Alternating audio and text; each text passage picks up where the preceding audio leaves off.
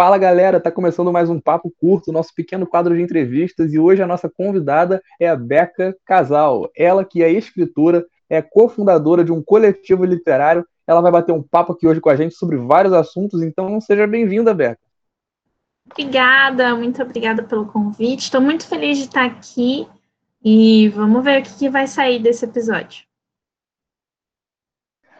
Tá certo, tenho certeza de que vai ser muito bacana. Para quem não conhece, ela é escritora, a gente já esteve numa live, ela convidou aqui a galera do Longcast, foi a primeira live que a gente participou, e assim, foi uma honra, na verdade, pra gente, assim, foi uma participação muito bacana, foi muito legal ter conhecido, e a gente está muito feliz de poder também contar com a sua participação aqui hoje, porque a gente tem certeza de que vai ser uma entrevista bem bacana. Então, para começar, se você quiser se apresentar, falar um pouco de você, de onde você vive, da sua carreira literária e tudo mais, fica à vontade. Bom, eu sou a Beca Casal, eu tenho 30 anos, sou escritora e publicitária, nascida e criada em Campo Grande, Mato Grosso do Sul, cofundadora do coletivo literário Um Tinteiro e poeta na equipe de poetas da Fazia Poesia, o maior portal de poesia contemporânea do Medium Brasil.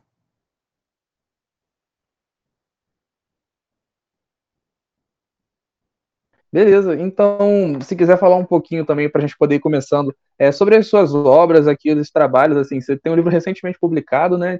Fala um pouquinho para a gente disso, para a gente poder também já caindo nas perguntas um pouco mais aprofundadas, digamos assim. Fechou. Bom, eu escrevo desde adolescente, desde uns 14 anos, e eu nunca, nunca tive muita coragem, assim, de mostrar o que eu escrevia para as outras pessoas. E aí, no ano passado, eu conheci o Luiz Spaziani e o Daniel Possari, que são cofundadores do meu coletivo literário também. E a gente começou a se encontrar com esse desejo de conhecer outros escritores e, e mostrar o que a gente estava escrevendo, discutir o que a gente estava escrevendo. E em janeiro, dia 4 de janeiro, a gente começou as publicações no, no, nas redes sociais do nosso coletivo. E de lá para cá, eu meio que tomei coragem de mostrar para as pessoas o meu lado escritor e assumir o meu, meu lado escritora. E eu já vinha organizando um livro de poesias autorais que eu acabei publicando no dia 28 de agosto, que por sinal também é meu aniversário, foi meu aniversário de 30 anos um livro muito especial chamado Reencontro, que é uma antologia poética da minha vida, basicamente, é, com poemas escritos desde 2007 e está disponível na Amazon para quem quiser comprar ou para quem quiser ler através do Kindle Unlimited, também está disponível gratuitamente. Beleza, obrigado por esclarecer essas informações. Então, galera, curte o Longocast, depois dá uma olhada lá. O livro tenho certeza de que está muito bacana. E para a gente já poder começar né, e aquecendo um pouco mais, é, como é que você encontra uma pessoa que trabalha como escritora, que escreve profissionalmente, enxerga essa questão, digamos, do mercado, se é que se pode dizer assim, da questão da literatura no Brasil hoje, assim, com várias declarações bem complexas, digamos assim, sobre taxação de livros, o público leitor é um público amplo, não é uma coisa muito restrita. Como é que você enxerga isso no Brasil hoje em dia? Bom, a gente tem uma população que lê muito pouco, né? Porque existe um pouco uma elitização da arte e da cultura em geral no nosso país. Mas mais do que isso, além de existir uma elitização da cultura no Brasil, a gente ao mesmo tempo, tem uma marginalização da cultura, porque o artista no Brasil, de maneira geral, seja escritor, músico, é, pintor, o que, o que seja, assim, é muito visto, é muito desvalorizado, né? A gente é visto como vagabundo, é, como pessoas um, subversivas, né? Vamos dizer assim. Então, a gente, por um lado, a gente tem todas essas dificuldades, né? De uma elitização de certa forma e de uma marginalização de outra. E é caro você consumir arte no Brasil, porque não que a arte seja cara, mas porque a gente vive em um país em que o salário mínimo, o salário básico do brasileiro, ele não é o suficiente nem para você viver, que dirá para você consumir arte, né? Então, essa questão de taxação de livros é assim absurda. Uma das coisas mais absurdas dentro de um ano super absurdo, um ano do absurdo que a gente está vivendo, né? É, e é muito preocupante, porque não se pode colocar ainda mais barreiras é, ao acesso da cultura, da informação, da arte, porque um povo sem arte, um povo sem cultura é um povo que não pensa. É uma sociedade em que as pessoas não pensam, em que as pessoas não constroem o próprio raciocínio, e isso é muito perigoso, porque um povo que não constrói um próprio raciocínio, um povo que não é, pensa por si só, é um povo que está fadado a cometer erros que podem ser desastrosos, socialmente falando.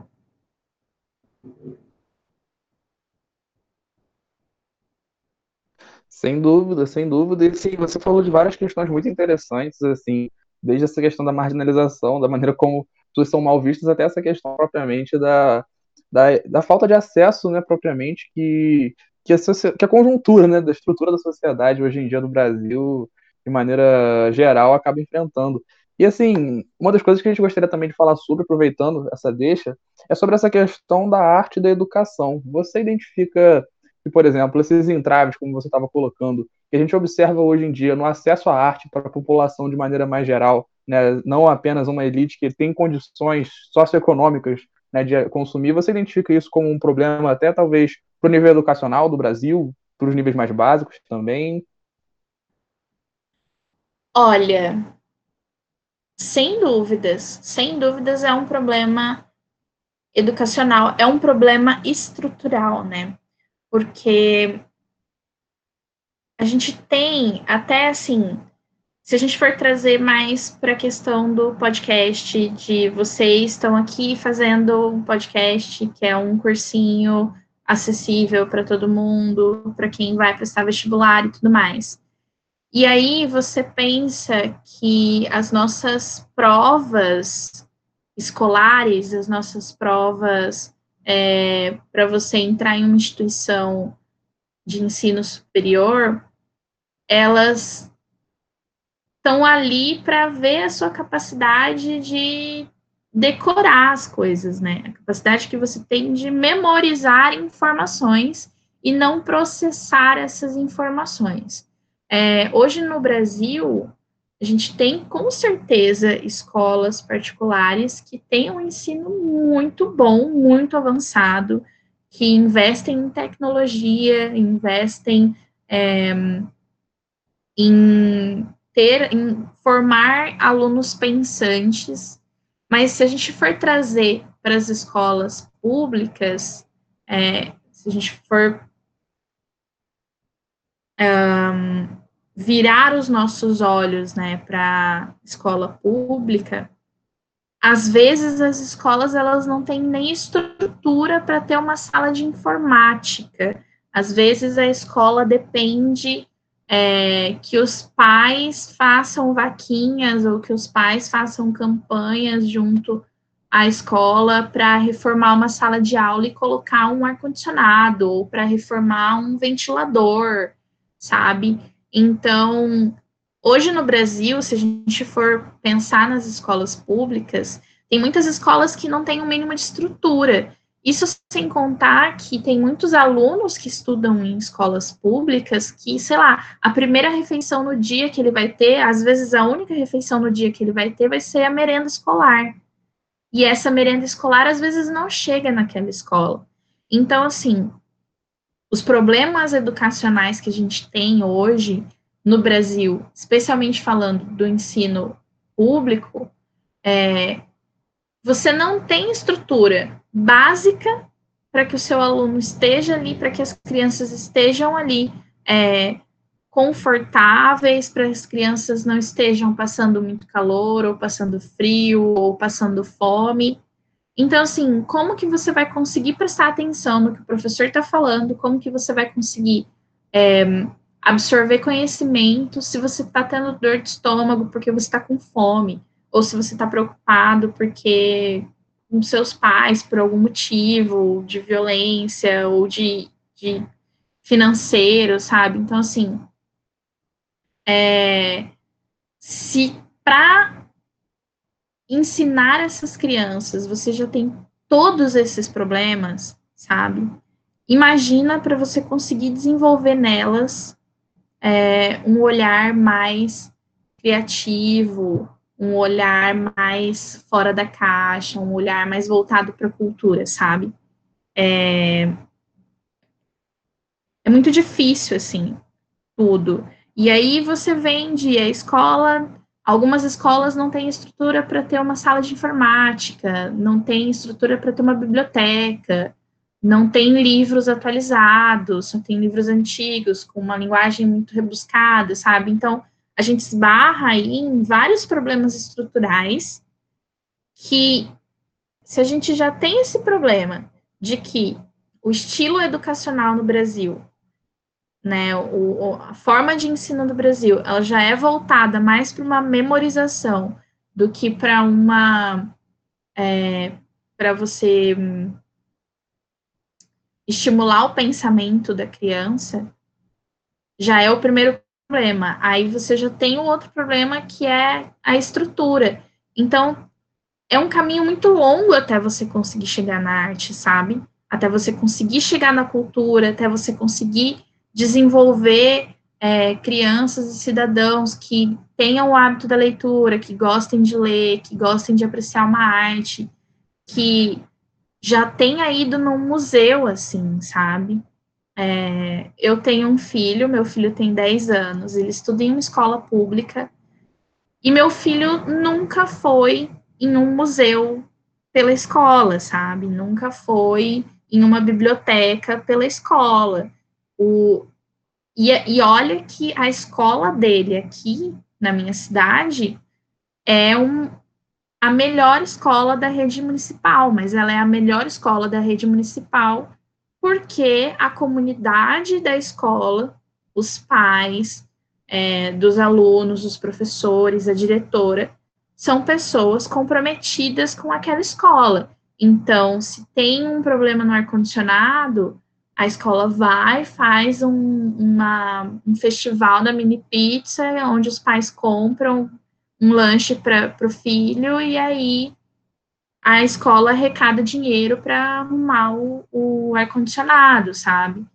É, então, tipo, como você vai formar pessoas, cidadãos interessados por arte, que, que tenham, desenvolvam esse raciocínio mais é, subjetivo se vocês barrem todas essas questões, em todas essas barreiras, sabe? Sem dúvida, assim, você levantou questões que são realmente muito complexas de serem resolvidas a curto prazo, né, no nosso país, assim, sombra de dúvida, o primeiro passo seria investimentos maiores em educação e, infelizmente, isso é uma coisa que a gente não vislumbra no futuro próximo, a gente percebe que a cada vez mais esse projeto anti-educação tem se fortalecido e é uma coisa muito triste, né? Sem sombra de dúvida. Não que venha de agora, a gente sabe que já de muitos anos, de décadas, o sistema educacional brasileiro é muito sucateado, mas é triste ver que a cada dia que passa, nossos, nossas esperanças num horizonte um pouco melhor se vê um pouco mais abatidas. Mas, assim, como você colocou, são questões estruturais muito, muito difíceis de se lidar. E, assim, aproveitando até, deixa, sobre essas questões que você estava colocando por exemplo, um problema muito, muito expressivo que o Brasil identifica hoje é a questão do analfabetismo, e não só o analfabetismo né, conhecido, convencional, mas o analfabetismo funcional também, né, da pessoa que às vezes tem uma alfabetização concluída e, em compensação, não tem a questão da decodificação dos textos raciocinando, não consegue estabelecer um raciocínio a partir desses textos, como você estava até falando no início.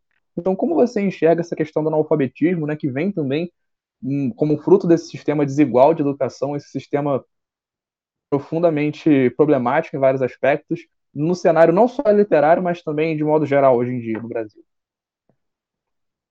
É, eu acho que assim, principalmente em comunidades mais carentes, em que os filhos desde cedo precisam é, ajudar os pais a complementar a renda da casa, porque senão não vai ter um prato de comida na mesma hora do almoço. É, é meio assim, eu, eu não tenho, eu acho que eu não tenho nem muita vivência para poder falar sobre isso, porque eu tive muitos privilégios a vida inteira, assim, sabe? Nunca, é, minha família não é rica, minha família, acho que grande parte da minha vida não teve nem, não chegou nem a ser uma classe média, mas eu não, não chego nem a ter essa vivência, assim, sabe? Mas existem muitas famílias no Brasil inteiro, especialmente nas metrópoles que a gente tem no Brasil, em que as crianças, desde muito pequenininhas, precisam sair para trabalhar, para ajudar é, os pais a complementarem a renda. E aí, o tempo que essas crianças estão na rua vendendo bala, pedindo dinheiro, é o tempo que elas deveriam estar na escola, sabe? Então, toda essa questão educacional que passa pelas escolas, que passa pelo analfabetismo, que passa pelo, analfa pelo analfabetismo funcional, ela faz parte de, de um sistema de desigualdade muito grande que a gente tem no Brasil. Porque simplesmente tem, existem muitas famílias, existem muitas pessoas que não vislumbram na educação a melhora de vida que elas podem ter. E não é nem porque elas não estejam interessadas em melhorar de vida, ou porque elas não querem mudar de vida, ou porque elas querem eternamente ficar recebendo o auxílio do governo. A questão não é essa. A questão no Brasil é que, assim, cara, eu não, não tenho tempo para investir anos da minha vida em educação, porque eu tenho fome hoje. Porque a minha barriga tá doendo hoje, sabe? Então, são questões realmente muito profundas, assim, e é, é difícil a gente discutir sem pensar nessas, nesses recortes, sabe? Nesses recortes de. Beleza, existe o analfabetismo funcional. Aí o analfabetismo funcional ele pode estar ligado a essa questão de que para você passar de ano numa escola, você precisa decorar texto ao invés de você entender o que você está lendo. E aí você não estimula o raciocínio da pessoa, você só estimula a memorização. E aí também existe um grande nível de analfabetização de fato, porque existem um monte de pessoas que precisam trabalhar desde criança ao invés de ir para a escola, sabe? E aí essas crianças precisam trabalhar desde cedo para a escola porque os pais já não tiveram ensino e aí os pais já não tiveram ensino, porque os pais também, sabe? É um. É um é um ciclo vicioso. E aí, especialmente em cidades como o Rio de Janeiro, por exemplo, que a gente tem os morros e as favelas e tudo mais, todas essas questões de por que que, pô, a gente tem 54% da população negra no Brasil, não é isso? Acho que talvez até mais é, da nossa população é negra. E aí você não vê negros, ou você vê muito pouco negros em cargos de destaque, em salas de faculdade, em salas de escola, sabe? E aí, por que que a gente tem 54% de brasileiros, de brasileiros negros, mas a gente não vê essas pessoas? E aí, se você for começar a puxar esse fio assim, e você for começar a analisar os porquês dos porquês dos porquês, você vai ver que tudo isso vem de um, um, uma injustiça histórica que remonta lá a, a, alforria, sabe? Lá a carta de alforria da princesa Isabel, porque beleza, vamos libertar todos os escravos. E aí, o que, que esses escravos vão fazer? O que, a gente vai fazer com esses, com esses escravos? Esses escravos foram arrancados da sua terra, arrancados das suas famílias, não tiveram direito à sua própria identidade, não tiveram direito à sua própria dignidade, não tiveram direito a nada depois que chegaram aqui. E aí foram escravizados, foram humilhados, foram tudo, não tinham estudo, a única coisa que sabiam fazer eram aquelas atividades da fazenda, porque for, foi a única opção que deram para eles a vida inteira e aí você vai libertar os escravos, mas você também não vai fazer nada por eles. Você só vai falar: toma, você foi libertado e aí você se vira aí com a sua vida agora. Sabe?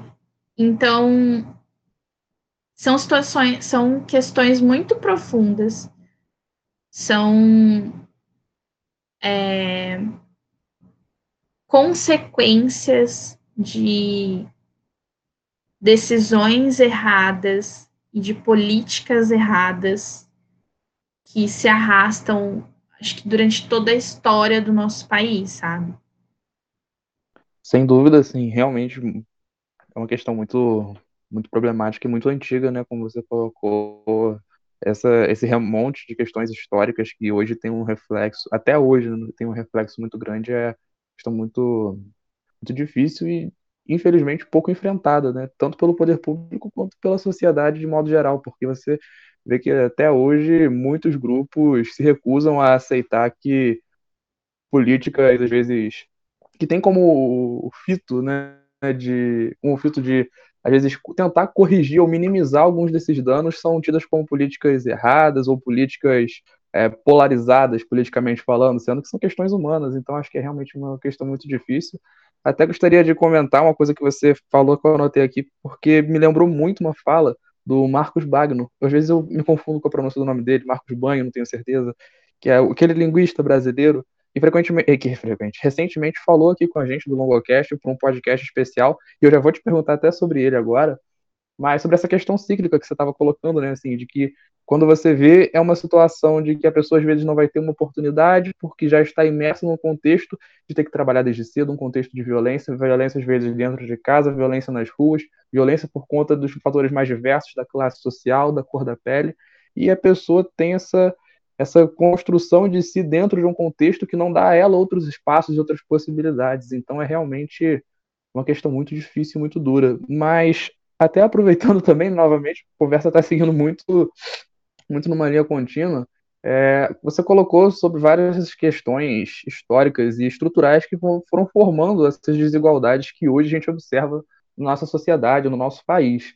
É, a gente recentemente lançou um podcast, no qual até essa fala do Marcos acabou entrando, é, sobre língua e identidade. O nome é justamente esse: língua e identidade, quem é o Brasil? E a gente faz um debate sobre isso, tem algumas outras falas ali, e assim, aproveitando todas essas, essas questões que você levantou, como é que você identifica esse processo de interação, digamos assim, entre a língua brasileira, a identidade do povo brasileiro? É possível que a gente identifique alguma relação entre isso? Como é que funciona essa questão de uma identidade para o Brasil? Você enxerga isso como algo realmente existente? Como é que você observa essa questão? Bom, trazendo, trazendo essa questão para para linguística, né? É, eu não, definitivamente, eu não acredito em uma identidade brasileira de língua, assim, sabe? Porque, até porque a gente vive um país de dimensões continentais, né? Então a gente tem diversas regiões dentro do país e cada região tem seus próprios regionalismos, né? É, tem seus próprios dialetos, suas próprias gírias. Então fica muito difícil a gente falar em uma identidade brasileira de forma geral, assim, sabe? É, porque é muito diferente. A forma como a gente fala aqui em Campo Grande é muito diferente da forma como alguém vai falar no Nordeste, é, como vai, vai falar no, no Sul, no Sudeste. E às vezes até dentro dessas próprias regiões existem muitas diferenças, sabe?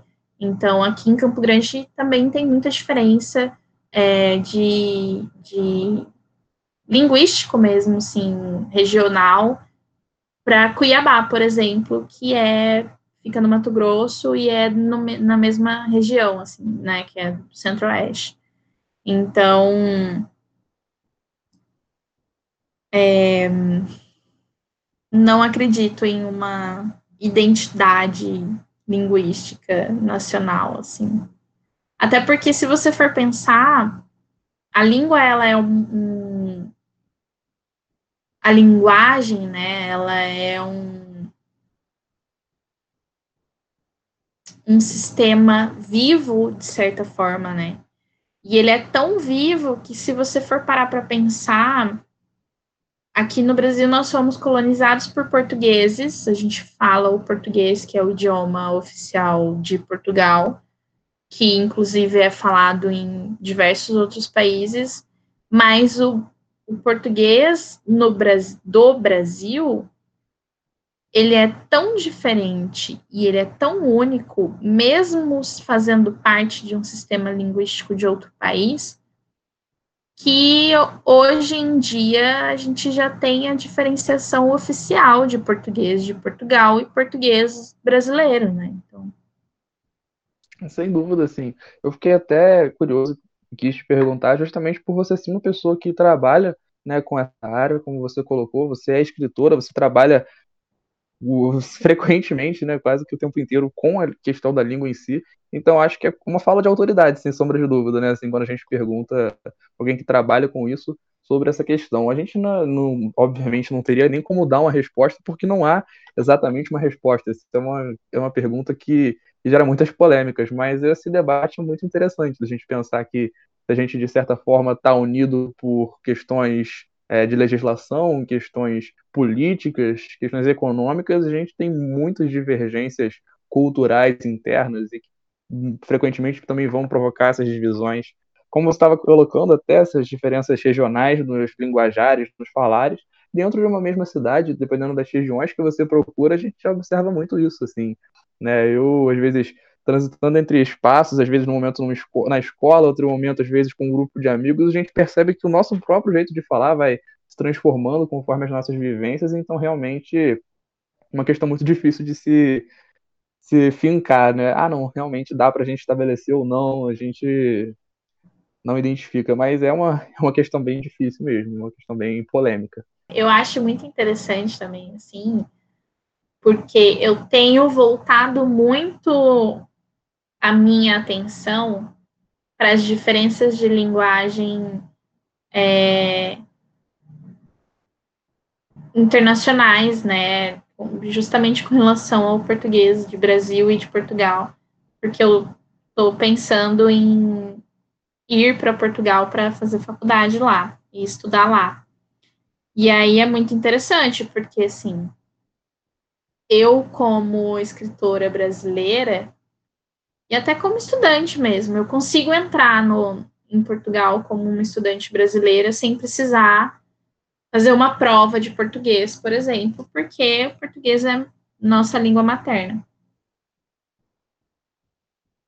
Mas eu, como escritora, se eu quiser vender os meus livros em Portugal, eu preciso ter muito cuidado com relação à gramática, com relação a um dicionário mesmo, assim, porque existem algumas palavras que são bem diferentes, assim, daqui para lá, assim, sabe? Que tem significados bem diferentes que podem é, dificultar demais é, o entendimento do que está sendo do que está sendo lido, assim, sabe?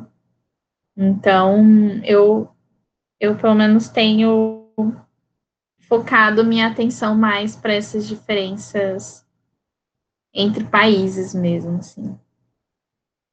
Poxa, muito interessante, assim, realmente são muitas diferenças e boa sorte, né, assim, se realmente for parte dos seus planos, espero que você consiga aí, vai ter muito sucesso, tenho certeza, em relação a essa faculdade em Portugal.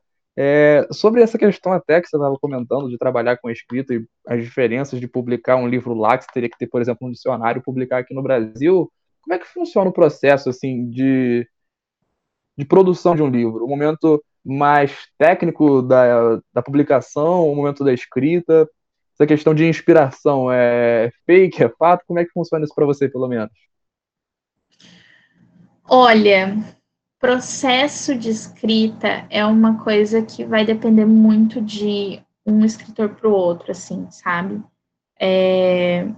Lógico que existem formas de você exercitar a sua criatividade e exercitar a sua inspiração, né? Exercitar o olhar é, para você se inspirar com as coisas. Mas acho que como tudo na vida, assim, você dedicar, se dedicar à escrita é tão trabalhoso quanto você se dedicar a qualquer tipo de arte ou a qualquer tipo de função mesmo, assim, sabe? Você se aperfeiçoa com o tempo e fazendo mesmo, assim. É necessário você ter uma rotina bem estabelecida, você é, criar o seu tempo de escrita, criar o ambiente para você escrever e tudo mais, porque é uma atividade como qualquer outra, assim, na verdade. E é muito interessante porque talvez por ser tão elitizada e marginalizada ao mesmo tempo, é, existe uma. Como que eu posso dizer? Existe no Brasil uma falsa sensação de que para você ser artista você tem que nascer com um dom de artista, assim, sabe? E, na verdade, eu acho que o dom ele vai ser 1% só do, do, do, do que você precisa ali para você se dedicar a algum tipo de arte, independente de, de qual seja, sabe? Porque se você não tiver é, disciplina, se você não tiver dedicação, se você não olhar para aquilo com carinho, se esforçar e lapidar o que você está fazendo, você não vai chegar a lugar nenhum, assim, sabe? Então, sim, a inspiração é muito importante, é uma parte extremamente importante, mas ela não é tudo. E o meu processo de escrita é muito metódico, né? Então, é, eu sou uma pessoa muito metódica com tudo na minha vida. Então, eu preciso ter um roteirinho, eu preciso ter é, os meus capítulos muito bem estruturados, eu preciso saber para onde a minha história está indo e qual é o objetivo final da minha história para eu poder conseguir desenvolver essa história, sabe? Então, para mim, funciona muito na base das anotações em tudo quanto é lugar. Então, eu faço ficha de personagem, eu faço é, roteiro, eu faço esqueleto dos meus capítulos para saber exatamente o que, que vai acontecer quando. E eu acho que o processo mais chato até é o processo de publicação, sabe? Porque ah, e aí vai envolver fazer revisão, e aí vem 500 mil revisões, porque você tem que ler, tem que reler, ler de novo, ler mais uma vez, para ver se não tem palavra errada, se o texto está é, se tem algum nexo no texto ou não, e ver se a paginação tá certa, enfim, um monte de tecnicidades aí que são bem chatinhas. E como autora de autopublicações, né? Eu não tenho uma editora por trás de mim, sou eu mesma que faço uh, as minhas publicações. É um processo que é você por você mesmo. Então, você faz a parte legal, que é a parte criativa, aí você faz a parte que você precisa de mais dedicação, que é a parte do desenvolvimento da história. E aí vem a parte mais chata, que é você arrumar tudo nos mínimos detalhes para o livro ficar legal, assim, você conseguir publicar ele legal. Mas eu vou te dizer que depois que o livro é publicado, assim, é uma sensação indescritível, sabe? É, por enquanto, eu só tenho um livro publicado, porque eu ainda estou em processo de desenvolvimento das minhas histórias. Mas, nossa, quando eu recebi a capa do, do meu livro, por exemplo, a arte da capa do meu livro, eu chorei. eu não sei nem, não sei nem explicar, assim, a sensação que foi receber a capa do meu primeiro livro, assim, sabe? É muito bacana. E é mais bacana ainda você olhar e falar assim, caramba, isso aqui fui eu que fiz, sabe? Poxa, que legal, assim. Imagino que seja realmente uma sensação muito boa. Admito que essa pergunta também tem um certo cunho pessoal, porque eu tenho muita vontade de, de futuramente publicar um livro, assim. Nesse período de quarentena, eu aproveitei o meio do ano para escrever e concluir de verdade, porque eu sempre adorei escrever, mas assim, nunca com, um final. Tentei, né, pelo menos, escrever um livro pela primeira vez inteiro na minha vida. Eu tenho muita vontade de conseguir um dia publicar, penso muito no ano que vem. Então, assim, é muito, muito interessante você ouvir de uma pessoa que já trabalha com isso, é, realmente esse, esse retorno, né, emocional pelo menos, essa sensação positiva, eu acho que é uma coisa que eu diria inspiradora, sem sombra de dúvida, inspirador. E assim, uma curiosidade que eu fiquei, é, que eu estava até pesquisando sobre já tem uns tempos atrás, e você comentou que você é uma autora independente, né, autônoma nos seus processos. É, isso até para caso de outras pessoas que também possam se interessar, que estejam ouvindo aqui esse podcast. Eu sei que eu tenho amigos que têm vontade de publicar livros também. Aí um abraço para todos os amigos artistas que acompanham aqui o Longocast, brincadeira. Mas você identifica isso como uma coisa tipo melhor para o seu trabalho? Você acha que você tem muito mais trabalho? Você vê como isso? Você tem vontade de trabalhar com alguma editora no futuro? Olha, eu acho que todo todo escritor tem o sonho de ser publicado por um selo, sabe? Eu, pelo menos, não conheço nenhum editor que não tenha esse sonho de ser publicado por uma editora e tudo mais. Mas tudo na vida tem seus prós e contras, né? Eu, eu vejo que, assim, os prós de você ser um autor independente é que você não precisa esperar você ser descoberto por uma editora para você poder publicar seus livros. Você pode publicar os seus livros sozinho, sem precisar de ninguém. Porque hoje a gente tem é, ferramentas para isso, sabe?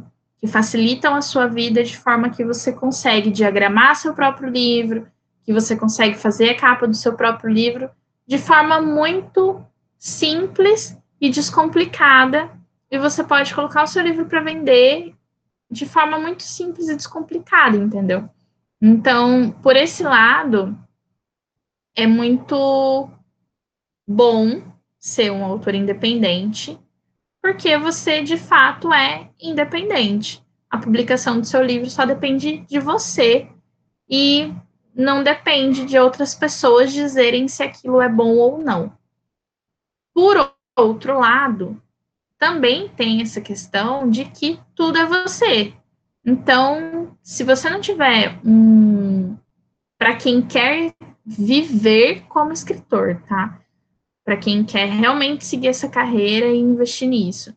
Se você não tiver uma disciplina muito grande de cronograma, de é, fazer seu próprio marketing e de realmente é, ter essa disciplina, sabe, de de tal hora tal hora do meu dia eu vou escrever, de tal hora tal hora eu vou fazer o marketing, eu vou cuidar das minhas redes sociais, eu vou cuidar de fazer ação, isso e aquilo. Se você não tiver muito cuidado com isso, você não vai chegar em lugar nenhum. E você vai ter muito trabalho para não, não, não conseguir chegar em lugar nenhum, sabe? Porque por mais que temos os prós de ser tudo muito descomplicado, mas ainda é um trabalho. E ainda é um trabalho cansativo, porque você precisa ficar muitas horas na frente do computador, você precisa ter muita atenção no que você está fazendo, você precisa ter muita tranquilidade ao seu redor para você conseguir fazer aquilo.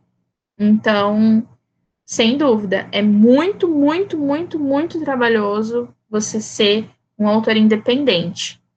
Mas também é muito bom porque você não depende de ser descoberto por uma editora. E no Brasil, a gente tem problemas muito sérios é, com relação ao mercado editorial.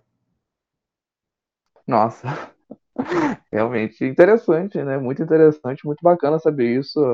Para mim é uma questão muito interessante, tenho certeza de que para muita gente que também está tá ouvindo esse podcast. Bom, obrigado por ter respondido essas perguntas também, né? Sei que são perguntas mais técnicas, provavelmente perguntas até um pouco mais chatas de serem respondidas, mas, assim, é uma questão realmente muito interessante, porque a gente conhece um pouco mais do trabalho, né? Porque, até falando um pouco de maneira mais simplista, às vezes a gente olha enquanto uma pessoa, né? Olha para, por exemplo, ah, um artista, um músico, um escritor.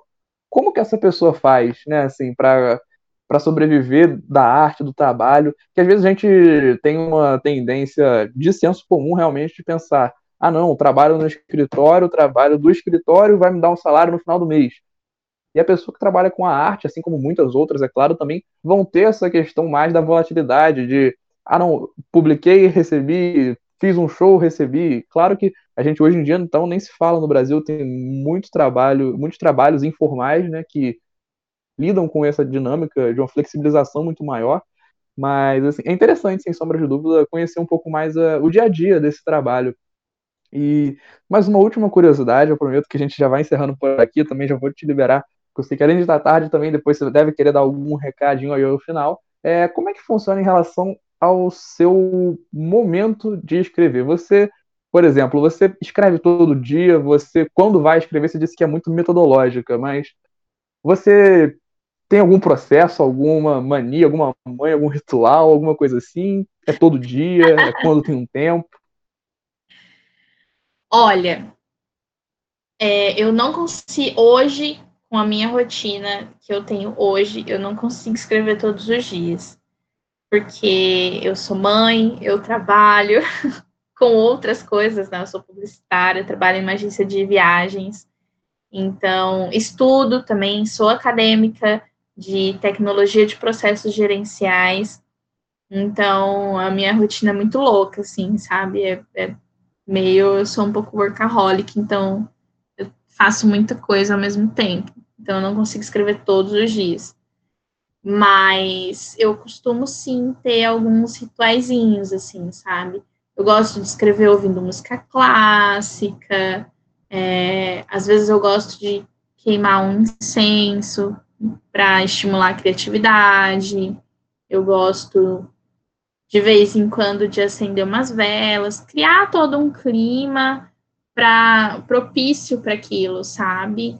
eu acho que a preparação para você escrever também é importante, porque quando você vai se preparar para escrever, você vai preparar um ambiente onde você vai escrever para você se sentir confortável, para você se sentir relaxado, tranquilo, com a mente limpa, é, é super importante para que você consiga focar no que você está escrevendo, seja numa história, num artigo, no, no que for, assim, sabe? É, esse, esse, essa preparação para você ter o seu momento de sentar e escrever é muito importante também, assim, porque vai ser o momento ali em que você vai se colocar presente naquilo que você está fazendo, para você fazer aquilo com qualidade, sabe? Sem dúvida, sim, muito bacana. É, Interessante saber, né? realmente uma coisa muito subjetiva, mas é uma curiosidade que fica, né? Sem dúvida, assim, cada um tem, tem um processo muito pessoal, então muito bacana saber disso. É, acho que agora a gente não teria mais outras perguntas, mas a gente também queria deixar esse espaço aqui para você dar um recado aí que você quiser falar, fica muito à vontade, e também para depois indicar para o pessoal onde é que eles encontram o seu trabalho novamente, né? A gente já ouviu da Amazon, do Kindle, mas você tem algum blog que você publique seus textos? Como é que é? Bom, vocês podem me encontrar no Instagram, no Facebook, no Twitter como Beca Casal. É, eu tenho minha página no WordPress, becacasal.wordpress.com. Não está lá muito atualizada, mas também podem me encontrar por lá. Também podem me encontrar pelo, pelas redes sociais do Um Tinteiro, é, Facebook, Instagram e Twitter também. Também através do portal da Fazia Poesia, faziapoesia.com.br, no Medium Brasil. E não sei muito bem ao certo a data, mas nas próximas semanas também vai sair um episódio do podcast é, Literatura Sem Frescura, com a minha participação, falando justamente sobre é, literatura contemporânea nacional. Beleza, bacana. Muito obrigado aí. Bom saber, o pessoal aí que tiver interesse, quiser conhecer um pouco mais do trabalho, só procurar aí nessas redes que ela acabou de indicar. E, bom, para encerrar, o que, que você diria para o pessoal vestibulando esse ano, esse ano tão conturbado, que é o nosso público central aí, que sempre está ouvindo os longocasts? Bom, fiquem calmos, que tudo vai dar certo. É, e não se esqueçam de, na véspera da prova, descansar. O descanso, ele é tão importante quanto o estudo. Eu tenho certeza que vocês já vêm se preparando aí há um longo período. Não vai ser no dia anterior à prova que vocês vão conseguir aprender nada além do que vocês já aprenderam. Então, tirem aí os dias anteriores à prova para descansar, para relaxar a mente, vão curtir um livro, vão assistir um filme, é, durmam cedo, hidratem-se, comam coisas leves. E eu sei que é um momento de muito nervosismo, é um momento de muita ansiedade, mas tá tudo bem se vocês não passarem na primeira vez, se vocês não tirarem uma nota tão boa no primeiro ano, haverão outros anos para fazer a prova, haverão é, outras provas e a vida, ela com certeza vai muito além da faculdade. E é um ano muito difícil, é um ano que está sendo complicado para todo mundo, de muita ansiedade, muito nervosismo, muito difícil psicologicamente e o vestibular não precisa ser mais um motivo de ansiedade e de sofrimento psicológico. Então, relaxem, vocês estão indo muito bem, vocês já são é, muito vencedores de estarem até aqui e de estarem estudando, se dedicando aos estudos durante uma pandemia. Então, tá tudo bem, vai ficar tudo bem e vocês vão se sair bem. E eu acho que é isso. Tá certo, Beca. Muito obrigado pela sua participação. Foi um prazer para a gente receber você aqui. Tenho certeza de que o pessoal curtiu também esse papo curto. Então, galera, nós vamos ficando por aqui. A gente aguarda vocês nos próximos podcasts, também nos próximos papos curtos. E até lá, vão acompanhando o nosso trabalho nas redes sociais, pelo YouTube, Spotify, várias redes, e também acompanhando o trabalho da Beca. Como vocês viram, ela já indicou onde vocês podem encontrá-la, tá certo? Mais, muito obrigado e até a próxima. Valeu!